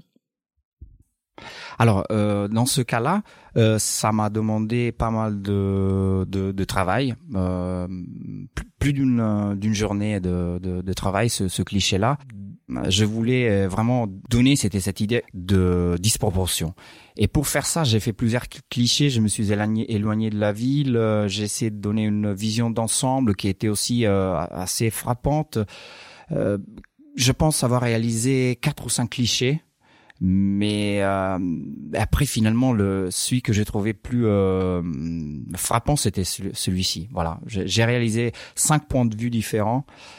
Euh, j'ai beaucoup réfléchi, mais je trouve que celle, mhm. celle-ci, c'est celle qui euh, qui marche le, le mieux. Mm, bah, elle marche bien en tout cas. Merci. mais du coup, par point de vue, vous ne prenez qu'une photo? Euh, oui, bah c'est justement ça. Je pense qu'il y a, y a beaucoup du travail de, du photographe de paysage et, d'archi qui passe par euh, la réflexion avant le cliché. Et après, euh, c'est aussi lié au type d'outils qu'on qu'on utilise et aussi parce qu'on n'a pas envie de se retrouver avec des photos que on, sait qu'on va pas qu'on va pas exploiter. Donc euh, on, on, sait déjà ce qu'on cherche d'habitude et on essaie on, on, essaie de le faire. Donc il y a beaucoup d'observations avant le la prise de vue. Mhm. Donc c'est là où on voit la différence entre avec un photographe non professionnel et professionnel. Ou...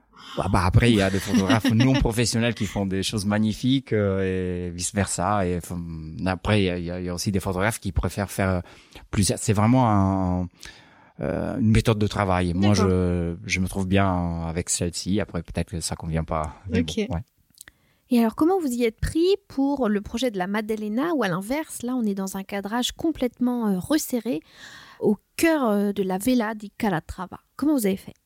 Là aussi, j'avais fait euh, trois, quatre points de vue, une par la, la route qui traverse, qui est juste à côté, une autre plus large depuis un bâtiment. Un bâtiment du projet? Non, non, non, un bâtiment, oui, oui, oui, qui est juste, euh, juste à côté et que sur lequel j'avais pu monter euh, en demandant des permissions. Et là, j'avais obtenu une autre, un autre point de vue euh, qui était général, qui donnait bien. Mais quand je suis rentré dedans, je me suis dit, même si j'essaie toujours de, de donner une, un point de vue assez large pour pour le, le mettre dans le contexte, là, je me suis dit non, je peux pas euh, je peux pas je peux pas louper ça. Il faut il faut que je montre cette euh, cette voile voilà cette mhm. cette, cette structure. Et finalement ce qui a été retenu c'était le, le cliché euh, qui se focalise vraiment sur la sur la structure. Il y en a pas beaucoup en fait comme ça. J'essaie de rester toujours plus plus large mais là, là j'ai cédé, voilà. Oui, là on est vraiment, euh, on a l'impression qu'on est presque dans le bassin en fait. Euh, oui, oui, oui, c'est c'est c'est comme une, une arena en fait, c'est ouais. qu'on voit en bas et le, le, la photo elle coupe juste euh, avant le avant ça. Et alors vous, quand vous photographiez ce bâtiment, enfin quand vous l'avez photographié, à quoi vous pensez? Est-ce que vous souhaitez faire passer un message vous voulez témoigner de ce qui reste? C'est l'aspect artistique qui vous intéresse? Que c'est vrai qu'il y a comme je disais, ce qu'on voit aussi dans la série Subura, il y a, y a, une vraie euh, une vraie atmosphère qui s'en dégage de ces lieux, parce qu'ils très particulier, parce qu'on n'est pas habitué à ces lieux, en tout cas nous en France, euh, inachevés. Qu'est-ce que vous voyez, vous, lors de vos prises de clichés? À la base des clichés, il y a toujours cette euh, question qui est là dans tous les, les, les photos que je prends, c'est qu'est-ce qu'on va faire de, de, tout ça? Même si au début l'idée c'était de vraiment de, de, mettre en évidence le gaspillage économique, de ce type d'opération-là. Après, au fur et à mesure, euh, je me suis rendu compte que c'était un aspect du problème et que les autres aspects du problème, c'était vraiment plus euh, social et environnemental et, environnemental. Oui, merci. Et, et du coup, c'est ça que je vais euh, véhiculer, que je vais transmettre à travers ces clichés-là bah, j'évite toujours de tomber dans l'esthétisme. C'est pas une recherche artistique que j'ai fait comme elles ont été faites par d'autres collectifs euh, sur euh, l'inachevé, le fameux Incompiuto siciliano, par Oui. Alterazioni Video, ou le travail qui a fait euh, Basilico sur euh, l'architecture inachevée en Sicile.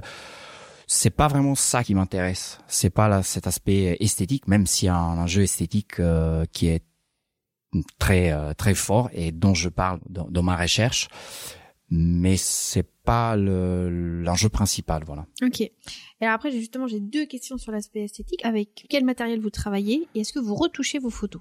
Alors, euh, je travaille quand je peux. Euh, là, c'était pas trop le cas, euh, euh, mais j'essaie de faire euh, mes portraits euh, euh, en- à l'argentique. Euh, J'aime beaucoup le moyen format argentique, donc euh, j'utilise encore ça et quand je peux, euh, je, je l'utilise. Sinon, je photographie avec euh, une chambre euh, numérique, donc c'est une chambre euh, à l'ancienne, on, dirait, avec un dos derrière qui permet de travailler un peu à l'ancienne, mais euh, avec les, les avantages du numérique, donc la rapidité et la, la légèreté aussi, parce que c'est un appareil assez petit qui se met dans un sac à dos. Par rapport à la à la retouche, je retouche le, le moins possible. J'évite euh, de laisser euh, des saletés sur la photo, sur le ciel, mais après le, la retouche consiste essentiellement dans l'ajustement des, des niveaux, du contraste, euh, c'est tout. En fait, il y, a aucun trucage. J'essaye de que la photo soit déjà prête en prise de vue. Voilà. Ok. Alors comme je le disais, euh, à l'automne 2019, vous avez réalisé une exposition euh, à l'espace Cosmopolis euh, de Nantes. Vous avez monté cette exposition intitulée Ville invisible avec votre confrère Mattia Montecorboli. Corboli. C'est ça. À cette occasion, votre travail sur l'Italie a été exposé. Votre partenaire présentait, lui, son travail sur l'abandonné à travers la ville de Berlin. Et puis, vous aviez invité Claude Poquet, un autre artiste photographe, à se joindre à vous pour traiter de l'inexploité avec le cas de l'Espagne que j'ai évoqué un petit peu en introduction. Comment il est né ce projet euh, d'exposition? Alors le projet il est né euh, grâce à mon, mon collègue euh, photographe et architecte euh, Mattia Montecorboli qui euh, était en contact avec euh, la, la galerie L'Espace Cosmopolis euh, à Nantes dans lequel il avait déjà exposé un de ses travaux. Et il m'a dit quand il a vu mon, mon projet il m'a dit ça serait intéressant de l'exposer voilà. Est-ce que ça te dirait de réfléchir à une, une expo sur l'architecture qui pourrait nous ramener à l'Europe? Enfin parler de plusieurs euh, pays en Europe et réfléchir sur le sur le territoire. Lui, en étant architecte, il avait un travail sur Berlin, justement sur l'inexploité, donc euh, on est dans, dans un autre cas de figure. Et on s'est on s'est dit oui, pourquoi pas. On commence à travailler là-dessus. Et moi, je connaissais déjà le travail que Claude Poquet avait fait en Espagne, qui est un travail euh, excellent et que il a commencé il y a, je, je pense, une dizaine d'années. Et donc, je l'ai contacté tout de suite. Il a accepté. Il a été, il a été très, très aimable, très gentil. Et voilà, c'est comme ça que l'expo, l'expo est née. Et est-ce que vous pouvez nous parler un petit peu justement du, du cas de figure euh, berlinois et le cas de l'Espagne? Pourquoi Alors- on arrive à ces espaces abandonnés, inexploités? Et euh, ce que vous aimez euh, dans le travail? Disons que euh, là, l'idée, c'était de, de présenter tr- trois projets qui étaient euh, très distants, mais aussi complémentaires, parce que c'est quand même une réflexion sur le sur le territoire et comment on peut peut-être réemployer certains certains de ces espaces-là. Je pense que le travail, euh, c'est c'est très différent en fait, parce que comme vous l'avez dit, déjà le, le cas de l'Italie, c'est quelque chose d'assez euh, particulier. Ça n'existe que chez nous, en fait, en termes européens. Euh, on n'a pas d'égal là-dessus. Alors que le phénomène de l'abandonné euh, en Berlin, c'est complètement autre chose. Et c'est des bâtiments qui sont délaissés, qui ont vécu leur histoire et qui petit à petit ne servent plus à rien, qui sont désaffectés. Mm. Euh, Parfois, c'est des bâtiments, il me semble, de l'ex-RDA. euh, Par exemple, qui, oui, qui- oui. Qui du coup n'ont plus d'utilité, Qui n'ont plus. la réunification. Bien sûr. Et on trouve la même problématique d'espace non occupé, si on peut dire ça, dans le travail de Claude Poquet, même si on, a, on va vers autre chose encore. C'est-à-dire que ces bâtiments-là sont plutôt le fruit d'investissements privés, déjà, donc qui est différent dans, mon cas, dans l'Italie, qui ont des raisons qui sont complètement différentes, soit de l'inachevé, soit de l'abandonné. Vous parlez de Claude Poquet, c'est le photographe qui a travaillé sur l'Espagne au sujet de l'inexploité. Et l'inexploité résulte en fait de la bulle immobilière espagnole qui correspond à cette bulle spéculative. Alors justement, quel est le regard que vous portez sur le travail de Claude Poquet? Et est-ce que vous pourriez nous dire justement ce qu'il en résulte sur ces clichés sur le territoire? J'ai beaucoup d'affinités avec euh, avec le travail de, de Claude Poquet. Je pense qu'on travaille un peu de la même façon. Lui aussi, euh, il se rend régulièrement en Espagne euh, pour faire des, oui, c'est en fait c'est des, des mini road trips euh, euh, dans lequel il s'immerge complètement dans le dans le lieu, par exemple euh, dans dans des des, des villes, Mhm. des villes entières qui sont qui, qui sont achevées mais pas habitées ou habitées qu'en petite partie. Oui. Il me racontait par exemple l'anecdote d'une ville qu'on retrouve aussi dans l'un de ses clichés. Bah, le fait de se retrouver euh, dans, dans une ville, où tout est pensé, tout est structuré, mais finalement on se balade dans des rues complètement désertiques. Donc euh, ça c'est le quotidien des, de ces gens-là qui euh, sont vachement à l'écart par rapport à d'autres centres euh, qui sont qui sont loin de plusieurs dizaines de kilomètres et qui vivent dans cet espace qui est un peu euh, enfin voilà c'est un espace un peu artificiel où il y a très très peu de vie euh, Oui. où il y a très très peu d'échanges il y a des clichés, on voit vraiment euh, des bâtiments qui sont tout seuls Oui. au milieu de, de terrain où il n'y a plus rien et une route qui qui, qui, qui est coupé comme qui- ça qui coupe juste au- à l'en- à l'entrée du bâtiment et après on sent qu'elle était prévue Oui. pour pour, euh, pour, euh, Pour lier, desservir tout un oui. quartier qui n'existe pas. Et là on voit vraiment le, le, le vide fait. et c'est vraiment très marquant. Moi j'avais trouvé à l'exposition. euh. oui je sais pas si vous vous souvenez aussi de, du cliché euh, des pneus c'est que c'est l'un des clichés que ouais ça il y a un cliché aussi qui est très marquant euh, avec des boîtes aux lettres. oui euh, Euh, donc en fait, il y a un complètement rempli Pour avec expliquer, donc il y a un cliché, un cliché où on voit, euh, euh, je sais pas combien de boîtes aux lettres, euh, un, un tableau de boîtes aux lettres en fait, et euh, et en fait il y a plein de pubs qui sont mises dedans et on voit qu'il y, a- il y a personne pour euh, pour, pour ah oui récupérer ce, Ouais. c'est c'est c'est ce le le non-sens en fait. euh, voilà. Ok, Donc on était vraiment dans trois cas de figure euh, différents. Mais où la résultante est quand même euh, équivalente. Dans les trois cas de figure, on se retrouve avec des bâtiments De sont qui est, construits. oui. qui ont mobilisé de l'espace, des paysages, qui ont mobilisé des ressources pour être construits et qui ne servent pas. Exactement. Et la grosse question, elle est, elle est là. Qu'est-ce qu'on en fait? Quel est leur euh, destin?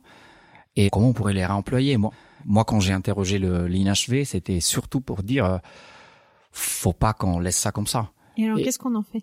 Qu'est-ce qu'on en fait? Ça, c'est la, la bonne question. Euh, si je laisse euh, la fantaisie, l'optimisme et l'utopie euh, aller, euh, je pense qu'il y aurait beaucoup de choses à faire parce que il y a beaucoup d'espaces qui sont vraiment entre guillemets prêts à l'emploi. Donc il y aurait pas énormément de choses à faire. Il y en a qui sont vraiment au 20% de, du chantier. Donc là c'est une autre histoire. Mais dans certains où on peut où on pourrait vraiment les réutiliser assez facilement.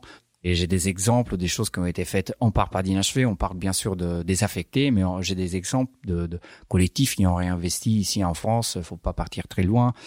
Euh, à C'est le nom du collectif? Euh, Non, non, non. euh, j'ai dit, il faut pas partir très Ah loin. oui, pour... oui, oui. Euh, non, les grands voisins, par exemple. Je pense à un collectif, donc des, des projets qui visent vraiment à, à recréer un espace pour offrir des lieux de travail, par exemple, des lieux de rencontre, euh, ou par exemple, je sais pas, l'hôtel Pasteur à Rennes, euh, où c'est un lieu beaucoup plus indéfini, où on peut vraiment, c'est un lieu ouvert à la citoyenneté, où on peut exposer, on peut, on peut vraiment se réapproprier de ces lieux-là, même si c'est des lieux éphémères qui vont durer euh, quelques années, des, des expériences un peu. Mais je pense qu'il y aurait euh, beaucoup de choses à faire dans ce type de, de structure-là. Euh, je pourrais vous parler de la Hall Papin à Paris, euh, l'ancienne usine de fabrication de pneus, qui est un projet qui a été soutenu par Souk Machine, qui a aussi d'autres projets de, de réaménagement de lieux désaffectés, voilà. Comme l'orfèvrerie, par exemple. Là, je sais qu'elle est au canal Saint-Denis, donc à Saint-Denis. L'orfèvrerie aussi, c'est un bâtiment historique. On trouve des artisans, des, des jeunes entreprises, euh, un peu une pépinière, voilà. C'est des solutions euh, auxquelles on pourrait réfléchir, par exemple. Mhm. Et donc ce travail euh, documentaire euh, en Italie, est-ce que vous allez le poursuivre? Est-ce que vous allez le poursuivre dans d'autres villes, dans d'autres pays? Est-ce qu'il a une suite? Alors, pour l'instant, c'est c'est pas prévu. Sauf, euh, enfin voilà, d'autres ouvertures. Je suis jamais euh, fermé, euh, mais euh, c'était un travail qui avait un début, qui avait une fin. Et non, en fait, le but c'est d'en faire un livre qui est pratiquement prêt.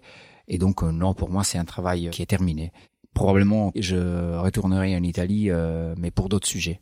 Alors pour quel type de sujet? C'est toujours des, des sujets liés au paysage, au territoire, et à la pollution cette fois-ci, vraiment à la pollution des certains sites, certaines usines et l'impact qu'elles ont eu en termes de santé publique très fort. Est-ce qu'il y a, vous avez un site comme ça euh, Vous pourriez juste nous dire quelques mots euh C'est encore en embryon. Oui, on pourrait parler de, de Bagnoli, par exemple, qui est une euh, banlieue près de près de Naples, complètement industrielle, mhm. qui a été en grosse partie délaissée. Mhm. dont les, les, les, dégâts de ce type de d'industrialisation sont, sont très forts sur le territoire. Après, vous en trouvez aussi en nord de l'Italie. Euh, et c'est lié aussi à certains types de matériaux qui ont été fabriqués euh, sans beaucoup de contrôle et qui ont été qui sont qui sont très dangereux qui aujourd'hui sont interdits euh, comme l'amiante par exemple mhm. et sur le donc problème lié à la fabrication et aux déchets voilà qui ont été créés et qui sont toujours sur place? Oui Okay. Ouais, ils sont toujours sur place. Donc euh, votre travail à suivre. À suivre. Et donc dans les prochains projets, c'est la sortie du, du livre avec votre, vos photographies. Ça, est-ce que vous avez une date de sortie euh, qui est envisagée? Non, en fait, j'ai j'ai euh, le choix des clichés qui est fait, le texte qui est prêt, mais j'ai pas encore imprimé des des, des maquettes, enfin des demi, des maquettes. Donc euh, la prochaine étape, ce sera d'imprimer justement ces maquettes pour trouver, chercher déjà, trouver, j'espère, un, un éditeur qui soit intéressé par le. Ok que vous lancez un appel alors Exactement, j'en profite. ok, très bien. Partie 4. Le regard du photographe sur l'inachevé et l'inexploité. Alors, on va passer à la quatrième et dernière partie de l'émission. Donc, j'aimerais en savoir plus sur votre regard de photographe sur l'inachevé italien. Vous avez amorcé un petit peu la conversation et donc sur euh, bah, l'empreinte qui est laissée par ces constructions vides alors il faut dire que la Sicile représente le taux le plus important de bâtiments inachevés et c'est là où a pris naissance un mouvement artistique et notamment dans la ville de Giare. C'est dans cette ville qui a été construit euh, un stade de polo alors qu'il n'y a pas de fédération de polo euh, dans la ville ni même sur l'île et le stade prévoyait une capacité de 20 000 spectateurs alors que la ville est grande de 33 000 habitants. Donc ça permet de comprendre euh, pourquoi ce projet n'a jamais été achevé? Et c'est dans cette ville qu'un manifeste a été créé, a été écrit, intitulé In... j'arrive pas à Incompiuto. Incompiuto Siciliano, qui signifie l'inachevé sicilien. Voilà, c'est un, un, collectif d'artistes euh, dans l'audiovisuel.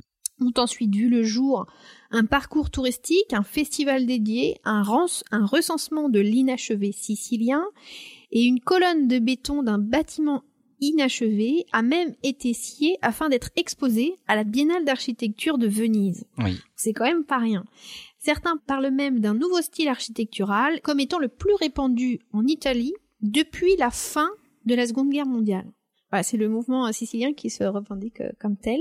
Certains collectifs ont par ailleurs proposé à des étudiants aussi de l'école d'architecture de Naples de faire des propositions de reconversion artistique. Moi, j'ai vu quelques projets et certains m'ont fait penser à ce qu'on peut voir parfois euh, lors du voyage à Nantes l'été. Il y avait notamment une installation artistique comme si on était sur la Lune. Donc euh, quelque chose de très bah, très lunaire, désertique, avec ce bâtiment inachevé et par contre qui avait en arrière-plan comme si on voyait la Terre. Et alors vous, quel, euh, quel regard vous portez sur ces démarches artistiques? Est-ce que vous trouvez ces démarches euh, intéressantes? Est-ce que vous trouvez qu'il faut qu'elles se développent plus? Est-ce que ça permet de révéler l'inachevé? Personnellement, euh, je pense que oui. En fait, à partir du moment où ça ramène de l'attention sur l'inachevé, surtout en dehors des, des, frontières italiennes, parce que on sait que c'est, on en parle beaucoup en Italie, mais souvent, quand je parle euh, en France de ce problème-là, euh, les gens restent euh, la bouche ouverte et se disent non, attends, tu, tu, tu, tu, te fous de ma gueule. En fait, c'est c'est pas possible. Donc, je pense qu'il y a ce rôle-là de l'art en général de ce collectif qui est qui est, qui est très importante. Mais euh, je ne me trouve pas en accord le moment où on se dit où on en fait carrément un style architectural. Je pense que on peut parler d'un style quand il y a quand même une pensée euh, à la base, une pensée esthétique et tout ça. Mhm. Euh, j'espère, je j'ai pas eu cette, euh, mais ça doit être comme ça que l'idée de Incomputo Siciliano, c'était vraiment de, c'était vraiment provocatoire. Voilà, c'était de presque dans l'ordre de la, de l'ironie, voilà. Mais Euh, je suis pas du tout d'accord. Je pense que c'est et, et qu'on risque un peu de, de louper, de, de, de perdre la, la et là j'exagère pas quand j'utilise ce mot, l'aspect mais vraiment tragique de de l'inachevé parce que si on, on met pas l'accent sur le sur les dégâts que qui qui qui, mm. qui, qui, qui, vit les gens qui sont entourés de, de ce problème-là, bah, on risque de le voir comme quelque chose. Euh, oui, c'est des monuments, on, on y fait l'habitude. Euh, finalement, il y en a quelqu'un qui sont, ils sont même jolis, ils sont sympas ou qui sont. C'est pas ça. En fait, le l'inachevé, c'est pas ça. L'inachevé, c'est, bah, on l'a dit. Euh, donc c'est l'argent, c'est. Mais c'est vraiment des des des magasins qui ferment parce que euh, parce qu'ils peuvent plus travailler dans un quartier où les gens viennent plus. C'est des gens qui achètent une maison qui ne pourront jamais revendre parce que devant votre fenêtre ils creusent un trou, de, un trou et ils le, laissent comme ça et vous avez des rats qui circulent. Donc c'est bien de parler de l'inachevé, mais euh, donnons euh, la voix à ces gens-là. Enfin, ne parlons pas que de, de euh, d'architecture, ne parlons pas que de, de gaspillage d'argent, mais parlons vraiment de cette plaie euh, sociale. Mhm. Et c'est euh, aussi quelque chose que j'aimerais bien mettre en avant parce que je pense que grandir avec de l'inachevé autour de soi, ça, ça joue pas forcément un, un bon rôle envers, envers l'État, envers les institutions en fait. Quand on voit cette dégradation en face de chez mhm. nous et qu'on se dise euh, bah là ça fait six mois qu'on a demandé qu'on nous remplace euh, des ampoules en bas de chez nous dans notre quartier bah personne euh, on voit personne et en même temps on, on, voit ce gaspillage donc il y a ce contraste là qui n'aide pas forcément les gens à, à, à renforcer le, la relation qu'ils ont avec l'État. Donc euh, il y a aussi cet aspect sociologique et politique qui est très fort. Et justement, est-ce qu'il y a des études un peu bah, justement sociologiques, économiques, euh, environnementales qui ont été faites spécifiquement euh, sur l'inachevé pour comprendre leur impact dans les différentes dimensions et se décoller un petit peu de, de la possibilité artistique, mais déjà du constat un peu chiffré aussi?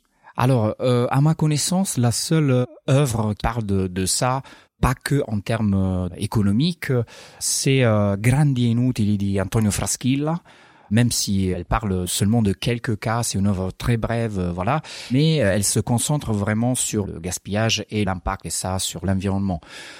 Études sociologiques sur l'inachevé et tout ça, moi je n'ai pas de connaissances.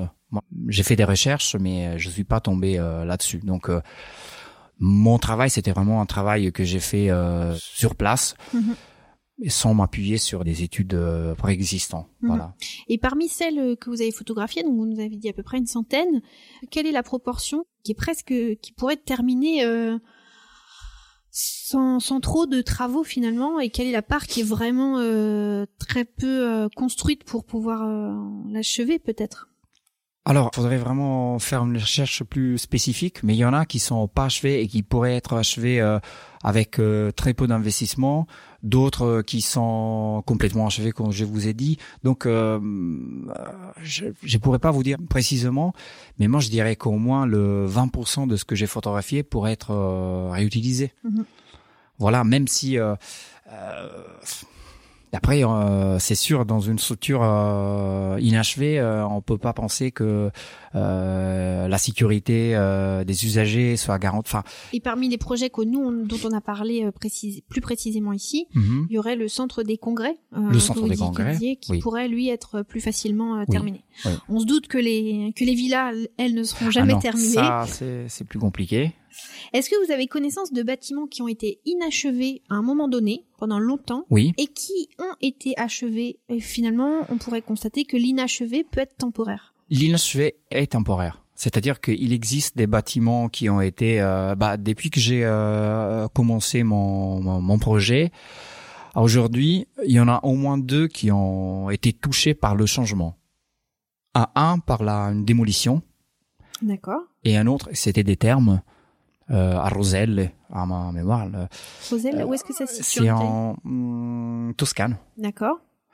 Ouais, je pense.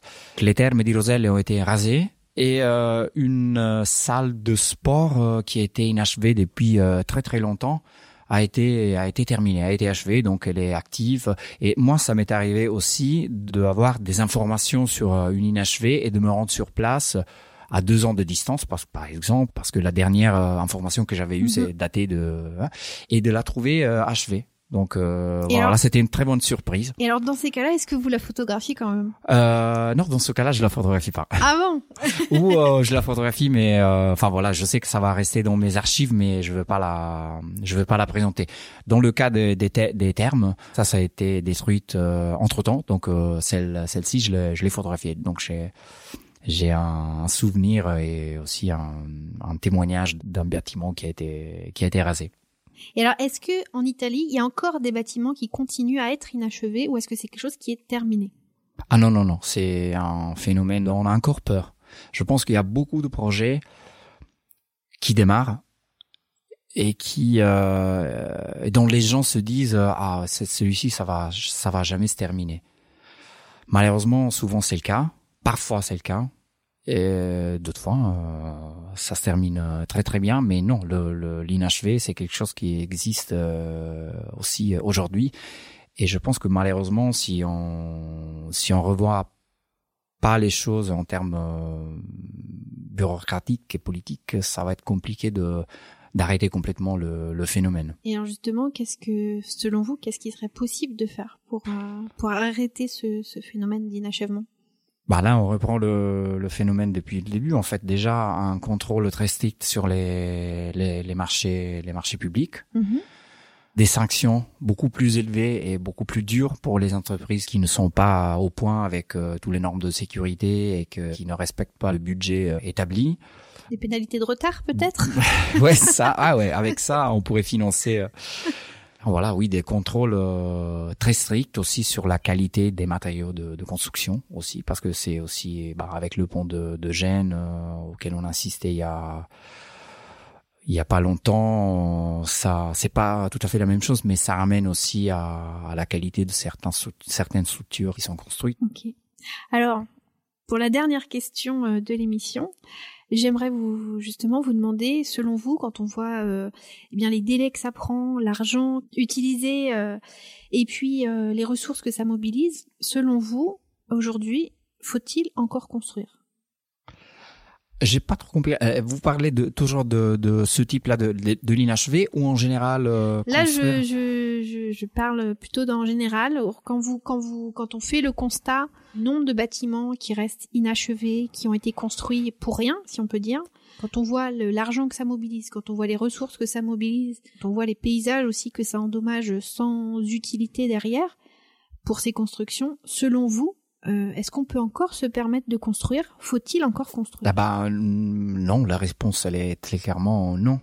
Je pense que au contraire, il faut absolument essayer de stopper le phénomène et de commencer à préserver un patrimoine qui n'est pas que italien, qui n'est pas que à nous, qui qui est aux citoyens européens. Mm-hmm. Parce qu'il faut dire que malheureusement ces œuvres sont souvent financées avec euh, l'argent des contribuables européen. Mhm. Donc c'est l'intérêt un peu de tout le monde, je pense, de soit d'arrêter de faire ce type d'opération, soit de ne pas en prévoir du tout. Donc du coup, de plutôt réhabiliter ce qui existe déjà plutôt que de se lancer dans des constructions neuves?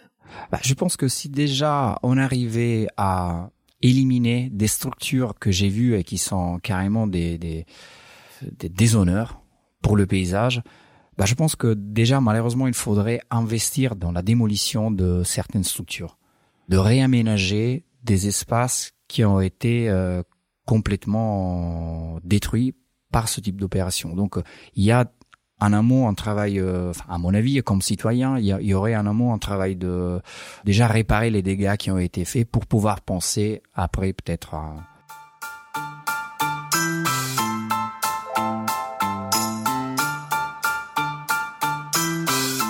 Eh bien, c'est ici que se termine cette interview. Je vous remercie beaucoup, Roberto Giancande, pour le partage de votre travail photographique en Italie.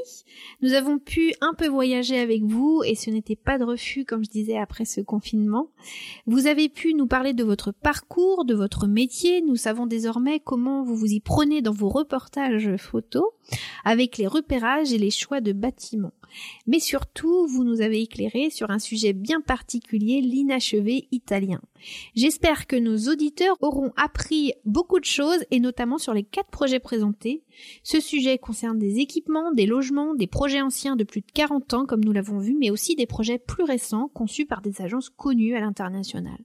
Chacun pourra méditer sur l'empreinte que nous laissons et s'il faut ou non continuer à construire. Nous espérons que l'inachevé italien se fera un avenir et nous vous souhaitons une très bonne continuation dans ce travail et la parution d'un livre dédié. Merci. Merci. Merci à vous. Merci aux auditeurs de nous avoir écoutés jusqu'au bout sur Enquête d'architecture. Retrouvez toutes les informations de l'émission sur le site web dédié www.en-quête-d'architecture.fr. Vous y retrouvez toutes les photos des projets dont nous avons parlé, mais aussi plein d'autres informations autour de l'émission et notamment les prochaines émissions à venir. Si vous avez aimé cette émission, n'oubliez pas de mettre une pluie d'étoiles, des commentaires les plus positifs possibles, bien sûr, et puis de vous abonner. C'est très important, ça permet au podcast de prospérer. À très bientôt pour la prochaine émission.